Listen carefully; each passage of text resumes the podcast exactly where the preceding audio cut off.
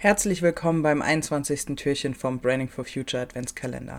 Heute möchten wir dir das Buch The Big Five for Life von Tom Strzelecki empfehlen. Dieses Buch hat besonders die Sandra in ihrem beruflichen Handeln sehr geprägt und genau aus dem Grund wird sie uns auch heute eine kurze Zusammenfassung von dem Buch geben, ihre Lieblingsstelle mit uns teilen und begründen, warum dieses Buch ein absolutes Muss für jeden Unternehmer ist. Viel Spaß beim Anhören.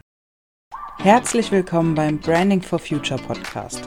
Mein Name ist Charlotte Maxseiner und ich heiße dich ganz herzlich willkommen beim diesjährigen Branding for Future Adventskalender. Freue dich auf 24 interessante Türchen, die vollgepackt sind mit inspirierenden Inhalten rund um das Thema Nachhaltigkeit. Welches Buch kannst du zum Thema Nachhaltigkeit oder Unternehmertum empfehlen?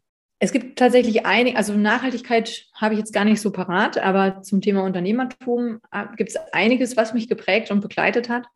Aber ein Buch, was ich mehrmals gelesen habe, das ist äh, von John Strelecki, das Big Five for Life. Mhm. Ähm, das kennen auch alle Mitarbeiter, alle äh, Partner, mit denen wir arbeiten. Weil das Einweihungsgeschenk. genau, ja. Genau, ja. Hm, es ist im Endeffekt so, dass die Geschichte schon so losgeht, dass äh, ein unzufriedener Angestellter am, am, ich glaube, am Bahnhof ähm, mhm. in ein Gespräch verwickelt wird und daraus eine, ja, eine, eine Story entsteht, eine Geschichte entsteht, ähm, die, in der dann die verschiedenen Herangehensweisen, ähm, wie man ein Unternehmen führen kann, ähm, menschlich, offen, kooperativ, ähm, im Eingehen von Symbiosen, im Eingehen von ähm, ja auch mal etwas unbeliebteren ähm, Zusammenarbeiten, ähm, mhm. dass, es, dass das unterm Strich immer auf die Werte einzahlen muss, die man selber hat. Und ich habe eine Lieblingsaussage aus diesem Buch. Ähm, da geht es nämlich äh, an einer Stelle darum, dass die in das Unternehmen reinkommen und ähm, dort eine Empfangsdame beschäftigt ist. Ich sage das jetzt ja. ganz bewusst so, eine Empfangsdame. Und ähm, er bezeichnet diese Empfangsdame dann in dem Buch ähm, mit einem Jobtitel, der, den sich jeder hinter die Ohren schreiben müsste, wenn er so eine Stelle besetzt. Und zwar sagt er, das ist ähm, nicht einfach nur jemand am Empfang, sondern das ist unsere Direktorin des ersten Eindrucks. So, wir haben die Direktorin des ersten Eindrucks. Ähm, was ist damit gemeint? Was steckt da dahinter, wenn man sich das mal überlegt? Äh, wenn man irgendwo hinkommt, ähm, hat man ein paar Sekunden nur ähm, und man weiß schon, fühlt man sich hier wohl oder nicht. Ja.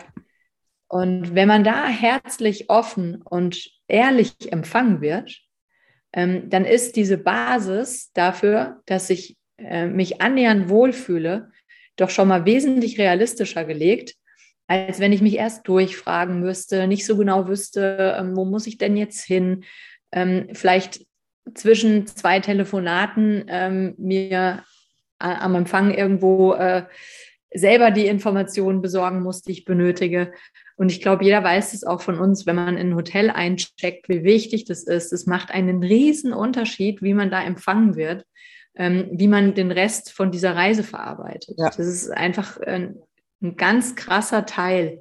Und ähm, das hat mich eben auch dazu veranlasst, mich ein bisschen mehr damit zu beschäftigen, ähm, wie man auch rhetorisch da geschickt vorgeht, wie man sich, wie man wahrgenommen wird. Und das ist ein, ein Learning aus diesem Buch, was mit dem eigentlichen Buch gar nicht so viel zu tun hat, aber es ist, ist trotzdem extrem wichtig. Ich finde, das Buch hat einen sehr starken Nachhaltigkeitscharakter weil es nämlich nicht auf quasi kurzfristige Geschäftsbeziehungen ausgelegt ist oder es handelt nicht davon, wie kann ich ganz schnell viel Geld machen, sondern es geht darum, nachhaltige Beziehungen zu pflegen und sich wirklich mit seinen persönlichen Zielen auseinanderzusetzen, weil The Big Five for Life sind ja die fünf großen Träume, die jeder in seinem Leben sich mal Gedanken dazu machen soll, welche das sind und was man machen muss, um die zu erfüllen.